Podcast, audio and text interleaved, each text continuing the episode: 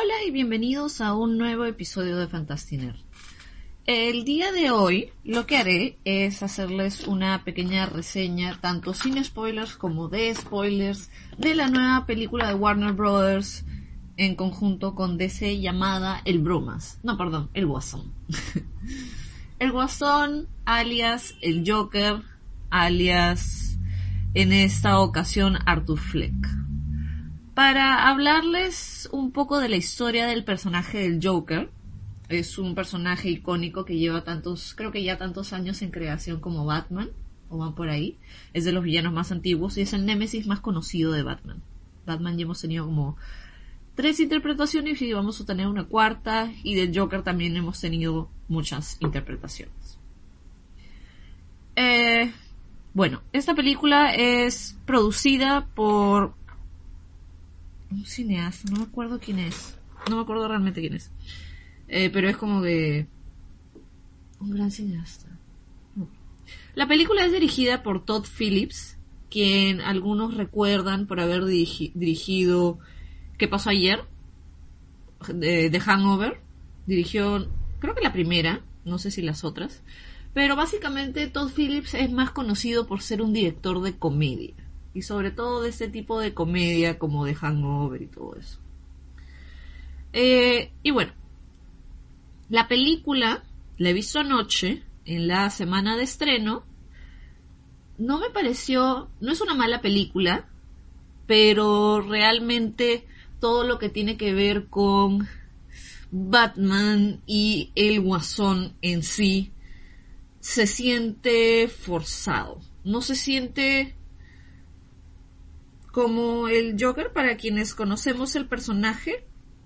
Podría ser, sí, una visión alternativa, pero no llega a ser, pues, la esencia del personaje. No es no es el personaje, es alguien que usa el nombre del personaje, pero no el personaje per se. Puede ser también una manera de hacer marketing, el mismo Todd Phillips lo ha dicho en una entrevista, que hagamos una película sobre tal cosa y le ponemos el, le ponemos la etiqueta de el Joker, puedo decir así. O sea, él mismo lo ha dicho, hagamos una película sobre esto, esto y esto y pongámosle la etiqueta del Joker y ya está. Esa ha sido la una de las cosas que ha dicho Tom Phillips en las cientos de entrevistas que ha dado últimamente.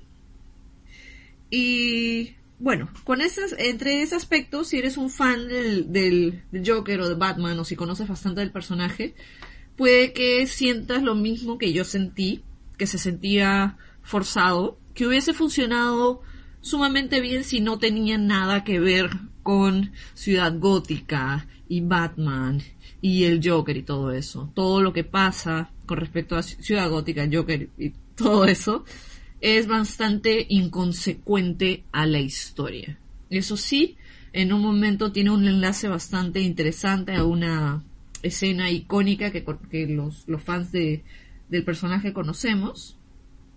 Eh, y eso sí me gustó, pero todo lo demás no funcionaba como parte de el personaje conocido como Joker. ¿Qué más? Eh, pensé, sentí más bien que la película tenía muchas cosas pasando, o sea, tenía muchos temas, tenía muchos, muchas, muchos caminos para tomar, pero no termina de tomar uno en específico, no sé si me dejo entender.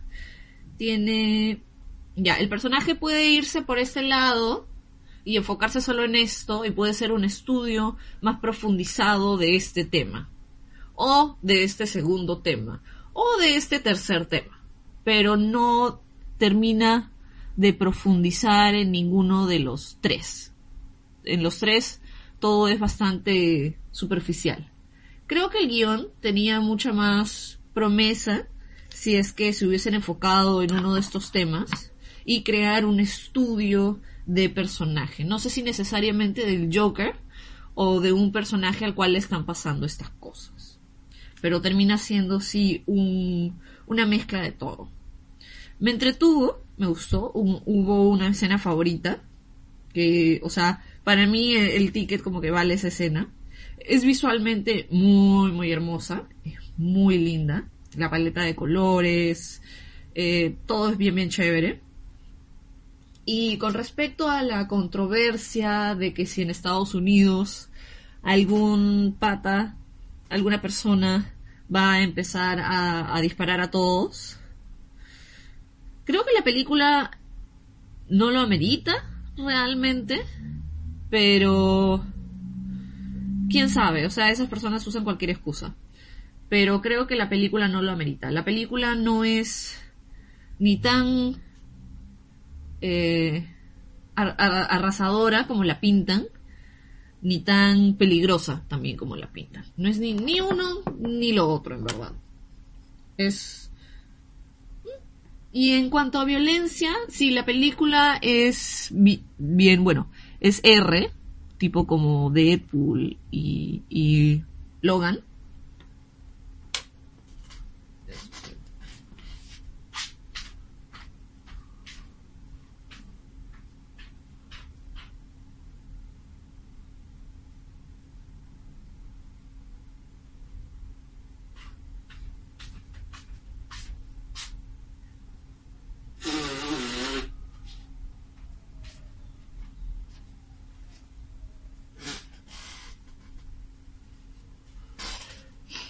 y John Wick tiene mucha, mucho, mucha menos cantidad de violencia. O sea, sí tiene violencia, tiene violencia bastante gráfica, pero es, es muy poca, es muy poca, si no hay, no hay mucho de, ningún tipo de violencia, en verdad. Es como que al final de la película y no es, no hay tantas como que, no hay tantas muertes, no hay tanta, hay violencia, es gráfica, pero no es tanto. Si ustedes son fans de, de terror, por ejemplo, de hecho van, van a haber visto antes como que películas que son mucho más gráficas y mucho más violentas que el Joker. Y, o sea, sí, eso, o sea, no, no, no termina, no es una película que da miedo, no es una película para niños, por el hecho de las escenas violentas y porque no es pues tan, no es como para niños, o sea, las películas que son para niños son muy distintas y esa tiene un montón de, de temas de enfermedad mental, el, eh, abuso de la sociedad, cómo la sociedad se olvida de las personas que, que más lo necesitan, etcétera, etcétera.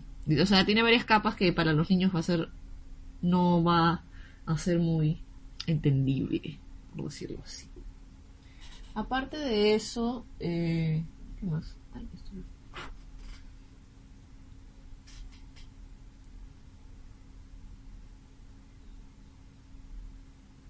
Ciertamente es una es una película interesante, pero como ya lo he dicho en otras ocasiones. Es una película que pudo haber sido mejor. Pudo haber sido más interesante en la idea del estudio del personaje. Porque siento que este estudio se ha quedado como que a la mitad de todo lo que nos promete, por decirlo así. Y tenía mucha más oportunidad de hacer más cosas de explicarlo, de ahondar en algo. Eh, Todd Phillips lista a Taxi Driver y al Rey de la Comedia, King of Comedy, como sus, ¿cómo se llama? Como sus influencias, como sus referencias. Y ya muchos han dicho, muchos, eh, muchas personas que son más conocedoras del tema que yo, han dicho que esas dos películas manejan mucho más a fondo los temas que Joker quiere tratar y los trata de mejor manera, ¿no? Eh, Taxi Driver sí la he visto y ciertamente es una película muy interesante de cómo entrar a la psique de una persona que no está bien y tiene estas tendencias violentas. ¿Qué más? Eh, bueno, antes de pasar a la parte con... No, sí, no es, no, es, mucho más de lo que tengo que decir. Realmente si les gusta la película, me parece genial. Si no les gusta la película, o sea, también normal. Es la opinión de cada uno. Y lo que yo les digo es mi punto de vista como fan tanto de, de Batman, de Joker, como eh, como cinéfila, podría decirse, como fan de las, de las películas en general.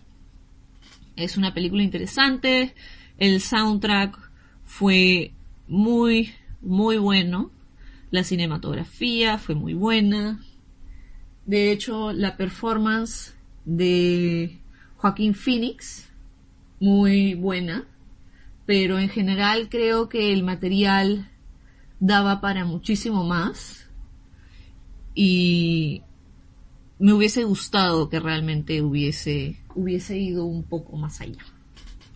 Y bueno, ahora con respecto a los comentarios de Todd Phillips, no sé si han escuchado los comentarios que ha hecho Phillips en las últimas semanas entre que él cree, él ya no hace, él personalmente ya no hace comedia por la cultura de lo políticamente correcto. Entonces como que ya no se puede ser comediante o ya no se puede ser gracioso en la era de lo políticamente correcto.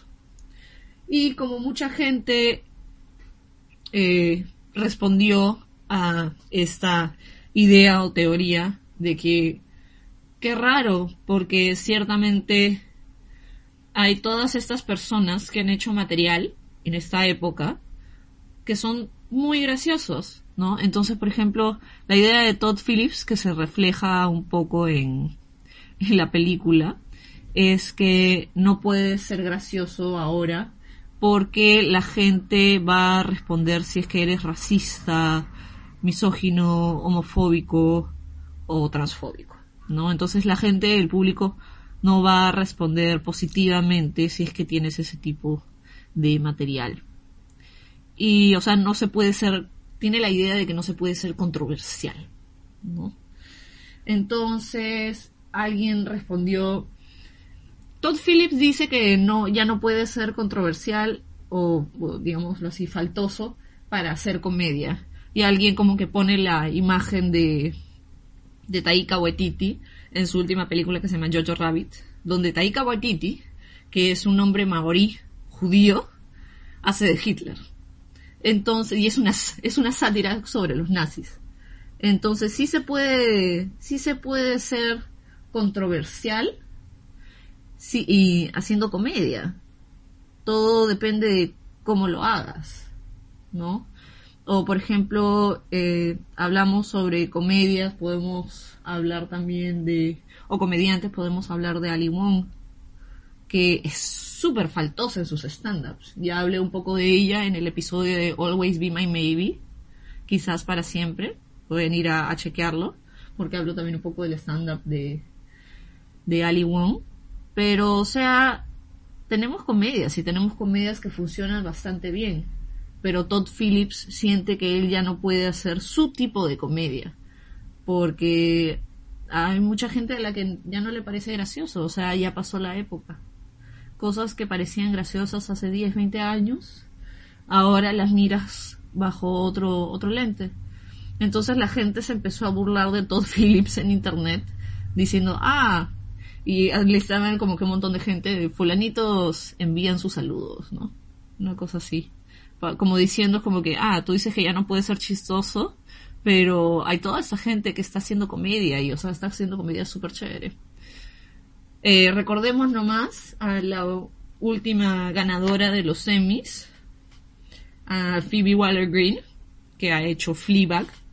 Y Fleabag es un arrastre de risa, es una serie muy divertida. Y no sé, no, bastante controversial, pero es una serie muy, muy, muy divertida. Y no termina siendo pues del tipo de humor de hace 10, de hace 20 años, como las como el material al que se refiere Todd Phillips. Ese es ese es su mayor drama. Y bueno, ya ha hecho como que bastantes comentarios, tanto así que los los que son fans y los que no son fans pueden pueden estar de acuerdo en una cosa, que es que alguien calle a, Todd Phillips, al director de la película, ¿no? Porque siente que ha hecho una obra, una obra maestra y algo así. Y también logró insultar a las películas de cómics, diciendo que su película es una película de verdad disfrazada como una película de cómics. Entonces, siento que el hombre lo que está haciendo es quiere hacerse, quiere no caerle bien a nadie, una cosa así. Lo cual es como que no es muy bueno, porque tenemos que tener en cuenta que su película va a tener un montón de fans, va a tener un montón de gente que va a ir por el hecho de que está usando el nombre de un personaje de cómics. Y me parece un poco usura, creo. Usura podría ser. Que el el director se esté burlando así del material que tiene. Y el hecho de, o sea, burlarse de películas de cómics, pero hacer una por el dinero, ¿no? Entonces, si es que la película no fuese, digamos, el Joker y fuese una película X, digámoslo así, no tendría tanta prensa y no tendría tanto hype por parte de un montón de personas. No, entonces no, no sería lo que es en este momento. Porque, seamos realistas, las películas de cómics jalan un montón de gente, jalas un montón de fans, posibles fans, y hace mucho más ruido en la prensa y en las redes sociales que si fuese una película X. Sobre todo porque es una película tan parecida a obras clásicas como Taxi Driver y el rey de la comedia. Sobre todo por eso. Entonces, hay que tener en cuenta también eso y parece que Todd Phillips se olvida bastante de ese, de ese hecho. Ahora vamos a empezar con eh, los, los spoilers, la parte de spoilers, donde voy a hablar ya de la película de lo que me acuerdo de la película, ya, o sea, con spoilers y siendo como que bastante específica con qué cosas me gustaron y lo que voy diciendo de que era como tres películas en una.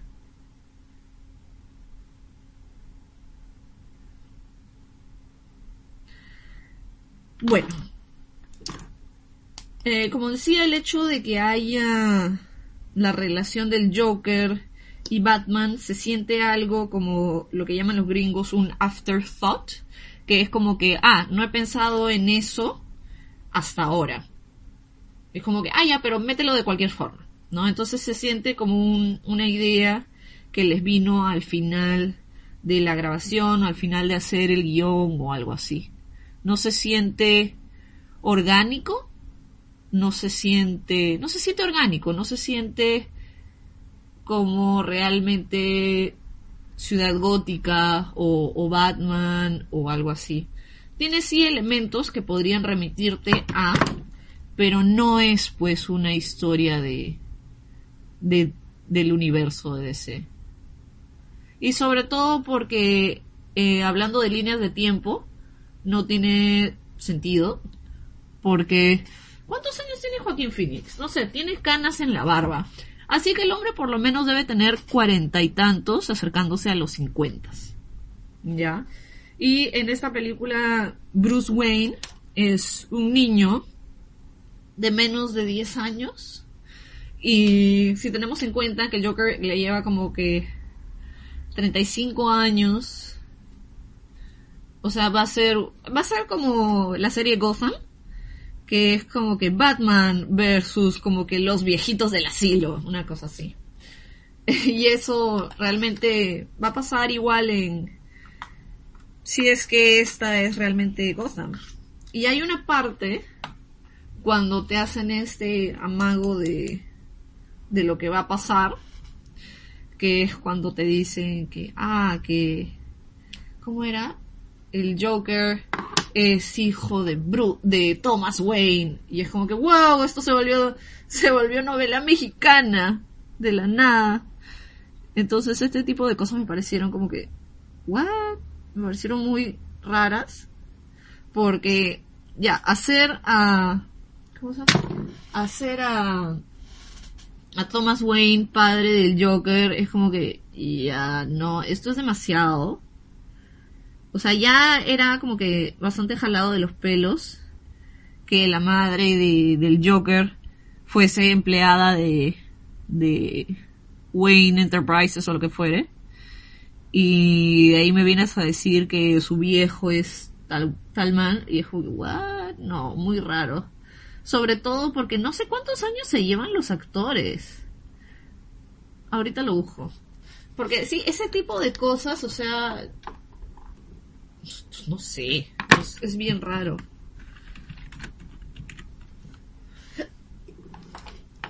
Es, es bien extraño. Y alguien dijo por ahí que es como que lo más, lo menos realista de la película del Joker es que crean, traten de hacernos creer que el Joker tiene 30 años, que Arthur Fleck tiene 30 años.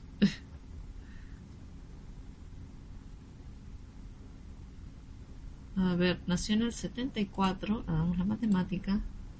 2019 menos 1974.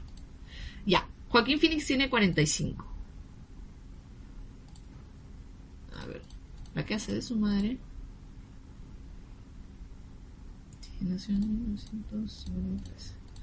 la casa de su madre tiene 66, ya, tiene sentido.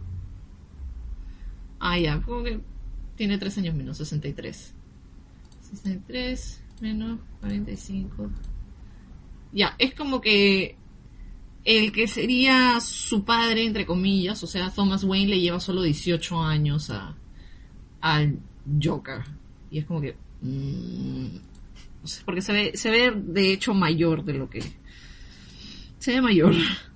Pero bueno, eso me pareció ya muy jalado de los pelos, muy novela mexicana, muy tratar de hacer de que estén conectados de todas maneras. Lo cual es como que... Mm, demasiado entreverado, podría decirse, demasiado forzado el hecho de que quieras que de todas maneras estos dos personajes se encuentren cuando no tienen realmente por qué encontrarse es ya demasiado, ya demasiado forzado. Sobre todo en una ciudad tan grande. Eh, de ahí, ¿qué más? Mm. de ahí, bueno, lo que decía que tiene muchas, mucha, muchos caminos por lo cual irse. Uno es el camino de que el Joker tiene una enfermedad mental.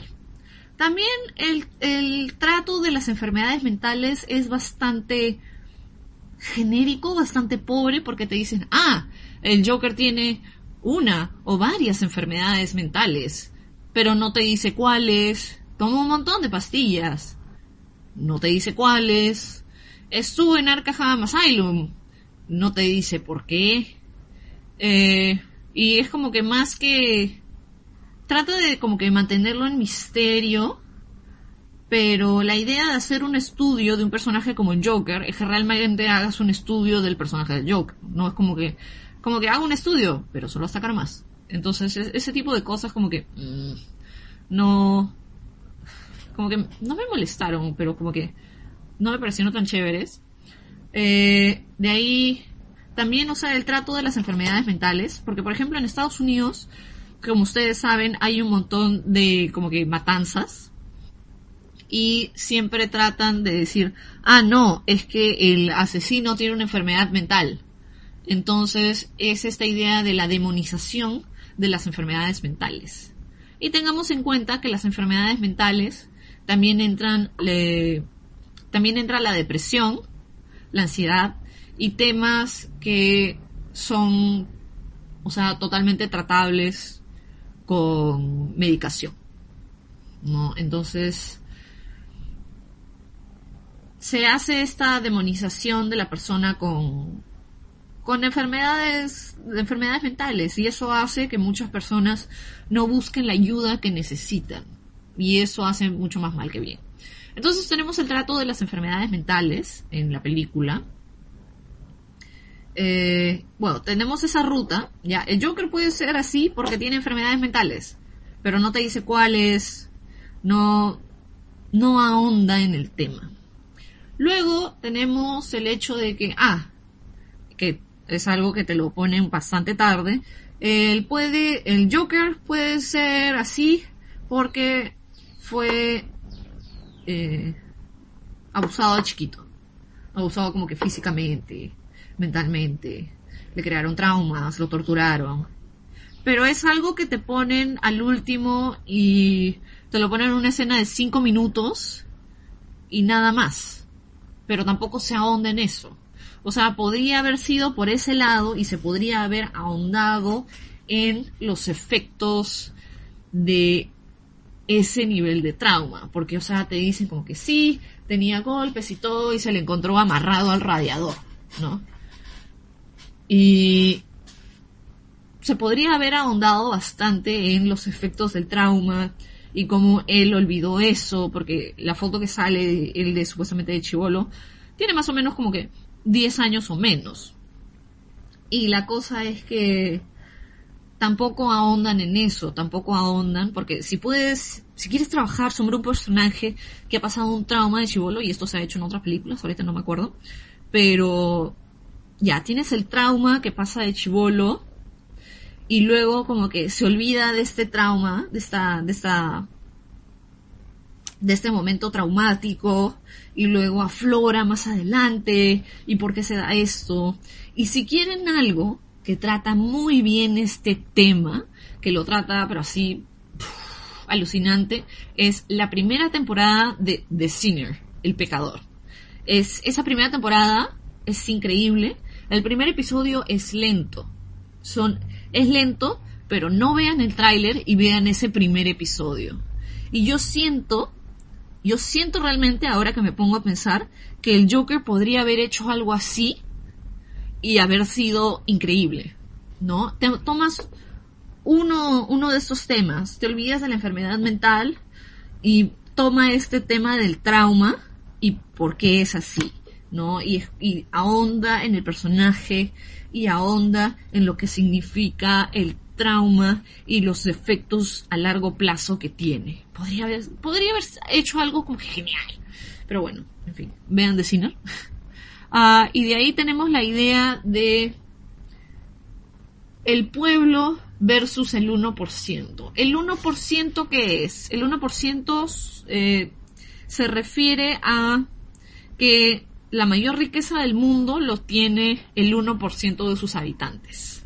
¿no? El otro 99% somos los que nos rompemos el lomo trabajando todos los días para sobrevivir mientras ellos se hacen más y más ricos.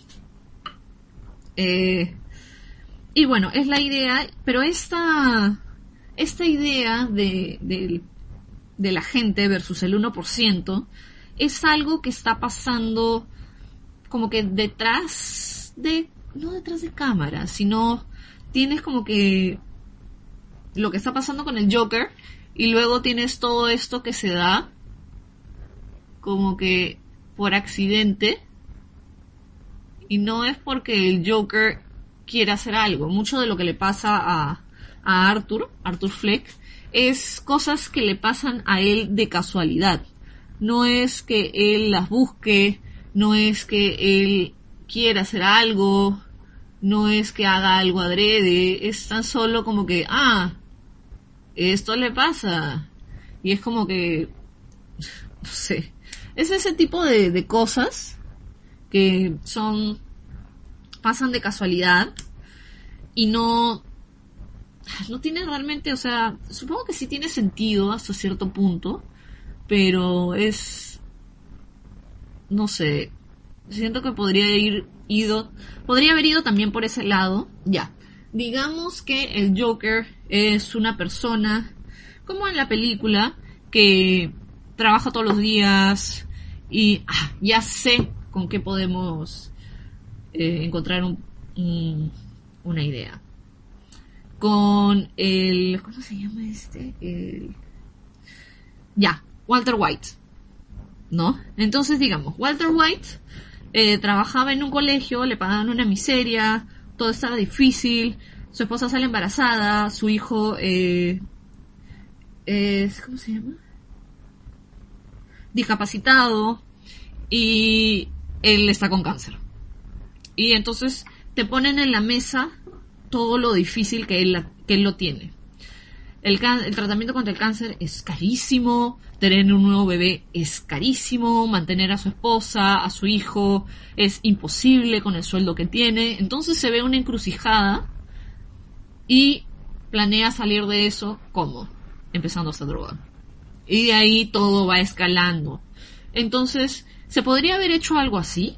O se podría haber hecho, digamos, algo como el buitre en Spider-Man, que es, trabajan eh, bajo la misma premisa.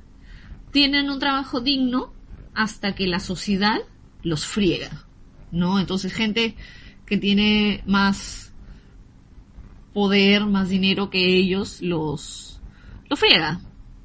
Entonces ellos como que ven una manera de sacar provecho y seguir sobreviviendo. O de vengarse. Eh, y hay, hay otras de esas cosas. También hay una película, que no me acuerdo el nombre, pero que hay un video de Foo Fighters, que es como que más o menos basado en esa película. Donde es, es bueno, en el video de Foo Fighters, o sea, sale el vocalista tipo en el carro, vestido para la oficina, en todo el tráfico y empieza a mandar a las cosas a volar. ¿no? Entonces es un pata que se cansa, se cansa de su vida, se cansa de como que, de ser como que una máquina más, un perno más en la máquina capitalista, se aburre de su vida, etcétera, etcétera. Y empieza a vengarse de todo. ¿no? Entonces, esa premisa también podría haber sido una premisa bastante interesante. Como la sociedad una y otra y otra y otra vez como que friega a este personaje, a esa persona, y cómo la vida se encarga de, de mantenerlo abajo y cargado, y él trata de salir, y es como que la vida es sumamente injusta con él, que también vemos un poco en eso, y podría haber sido también una salida bastante inteligente, bastante interesante. Porque tengamos en cuenta que el Joker no tiene historia de origen. Así que realmente puedes hacer lo que quieras. Puedes tomarlo por todos lados. Pero lo que decidieron en esta película es hacer todo. Entonces, si haces todo, no puedes hacer algo y hacerlo como que profundamente. No puedes hacerlo algo, ah, no puedes hacer algo como que súper chévere. No, no súper chévere, sino como que algo mucho más complejo, profundo. Que no quiere decir que esta película no sea compleja, pero, o sea, profunda no termina de ser. Es que todo lo, todo lo tiene muy superficial. Y ese es el problema de la película, básicamente. El hecho de que es superficial en un montón de estos temas y que no termina de elegir cuál es el problema de este sujeto, entonces son todos. El problema es todo. Entonces ese creo que es, no eso creo que es lo que me la baja de la película, porque realmente si hubiese ido por uno por otro lado hubiese sido mucho, mucho mejor. Y mm, también hubo cierta, mm, me incomodó un poco, eh, tipo en la escena donde está ya en el, en el talk show, donde empieza a hablar con con el con el host, con Murray, con Robert De Niro y tiene tiene esta actitud bien ¿cómo podríamos llamarlo? Muy amanerada. Entonces, en las últimas semanas, por ejemplo, he estado he estado viendo un montón de, de ensayos en YouTube sobre los los los clichés en el cine y todo esto. Y uno de esos era el el Evil, Evil Gay, una cosa así, que es como que hubo toda esta, esta época donde los villanos en el cine eran o, o ¿cómo se llama? había la el subtexto de que eran homosexuales. Entonces, cuando el Joker está en este talk show y empieza a hablar con el host y todo, empieza a ser muy amanerado. No es como que amanerado como el Joker de Hamill, por decirlo así. O, eh, bueno, el de Leto no era amanerado, pero el de Leto era malazo. Ese tipo de cosas, ¿no? Entonces eso es como que me pareció una... ¿Cómo se llama? Me pareció una decisión medio extraña. El hecho de que decidir que en este momento el Joker va a ser el cambio de personalidad va a ser va a ser distinto, va a ser bien amanerado. Entonces como que mm, pero eso es algo chico que como que no me cuadró tanto. De ahí, ¿qué más?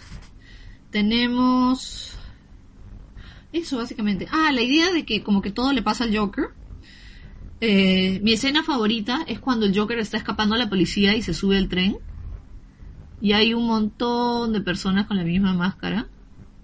Y es de hecho algo que es una idea que hemos visto antes en el cine, pero me gusta mucho cómo está hecha acá.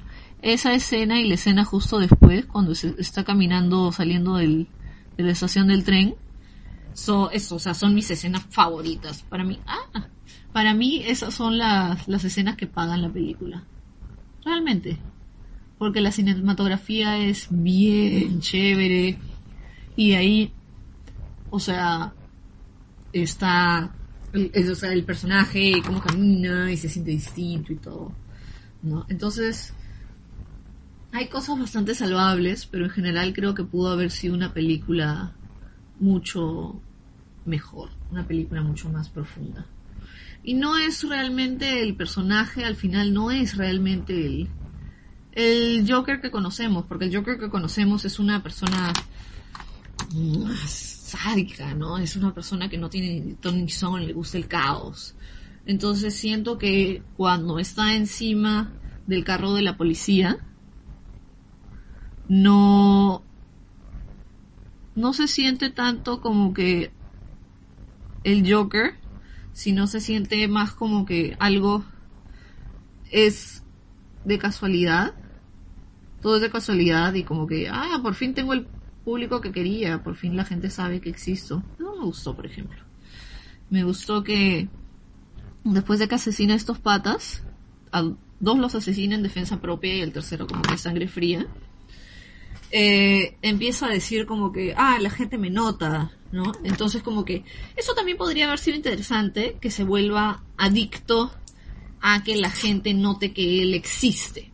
Entonces se vuelve adicto a matar y a crear este culto, este, este cult following, que le dicen los gringos, que es como que se vuelve un cultista, ¿no? Una cosa así. Eso hubiese sido también chévere. Pero en general creo que es una película que tenía mucho potencial, podría decirlo así, potencial. Sí, que tenía, que tiene, o tenía, eh, bastante potencial con respecto a, a todo, ¿no? Pero que lamentablemente no llega a decidirse por dónde ir. Y en la violencia, o sea, es gráfica, pero no es más violenta que, que películas de terror. No llega a ser más gráfica que películas de terror. Entonces, no creo que vaya a ser como otros dicen que que la película va a marcar un antes y un después. Eso no creo que vaya a pasar realmente. Puede que sí sea nominada, porque la actuación de Phoenix es buenísima. Y creo que va a ser nominada para cosas técnicas. Pero también recordemos que Green Book fue nominada y Green Book es lo que llamamos Oscar bait. Y también recordemos que ¿cómo se llama? ¿Cómo se llama esta? Queen ganó mejor edición y su edición era malaza, o sea, hay una escena donde te va, te da motion sickness, o sea, te da mareos solo de verla. Entonces hay que, hay que tener en cuenta eso. Y en Festival de Venecia como que también le dieron un premio a Polanski, al conocido violador de una chica de 13 años, que ni siquiera puede ir a Estados Unidos porque tiene orden de captura. Ya, entonces como que lo celebraron y todo. Entonces como que los premios es relativa, es, es bastante relativo, porque ahí entran muchas más cosas a tallar que solo el hecho de que sea una buena película o no sea una buena película o te gustó o no. Pero básicamente, a mí la película me gustó.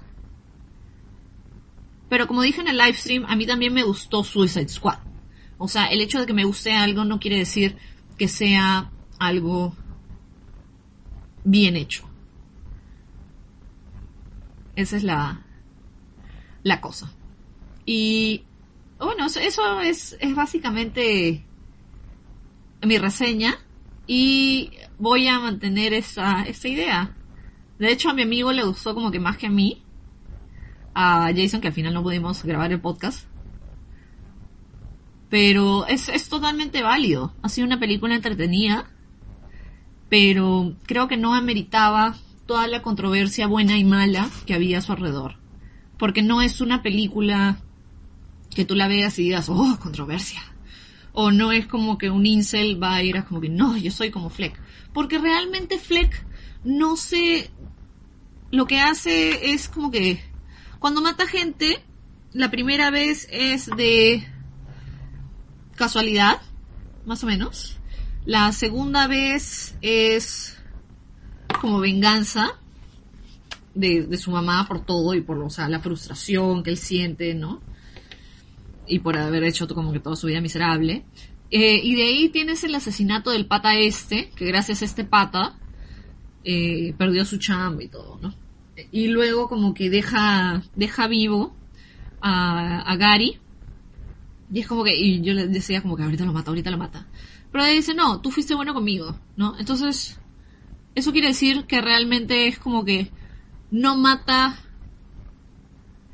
porque le gusta matar, sino mata en esta idea de que como que hay estas personas específicas que han hecho cosas contra mí.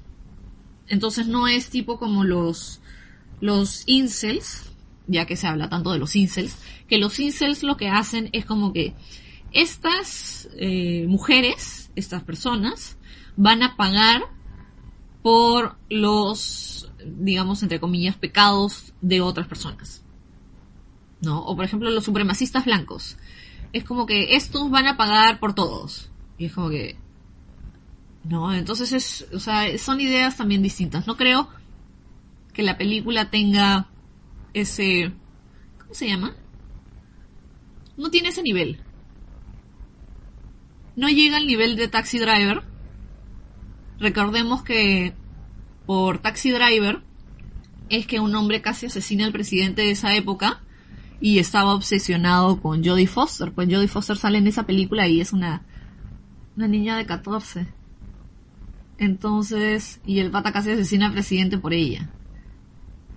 ¿No? Entonces, sí hay películas que hacen que ciertas personas se sientan ¿cómo se llama? Validadas para poder hacer como que ciertos actos violentos. Pero ciertamente no creo que esta, que esta sea. También vi un comentario que es como que, ah, sí, el personaje de Joaquín Phoenix va en un, ¿cómo era? En un Murderous Rampage, que es como que va en una ola de asesinatos. Y es como que, es difícilmente una ola de asesinatos. Creo que mata como que cinco personas en toda la película. Y las primeras dos son de casualidad. Y de ahí es su vieja. Y es como que no es como que mate a todo el mundo porque le dio la gana o porque siente que la ciudad le debe algo. No, no es así. Entonces como que... Mm. No es ni lo tan buena que dicen, ni lo tan nociva que nos hacen creer. Así que bueno, básicamente esta es mi reseña. Eh, no sé cuándo voy a hacer la reseña de, de Pacific Rim. Porque he estado super full con el trabajo y con... ¿Cómo se llama esto? Y con, bueno, como que alistando mis otros proyectos para Halloween, porque Halloween, de hecho, Halloween y Navidad son mis fechas como que más ocupadas, así que he estado full. Cuando pueda, grabo o hago el live stream de Pacific Rim, cuando pueda, en verdad.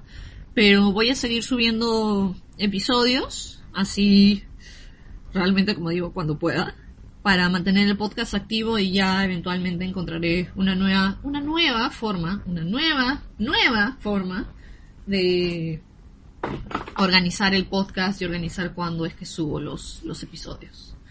Eso es todo por esta vez. Muchas gracias por el, escuchar el podcast y, y, y, y escucharlo y, apoyar el podcast porque sé que realmente no es como otros, no sé. En fin, gracias por escucharme y por apoyar al podcast y espero tengan una muy buena semana. Chao.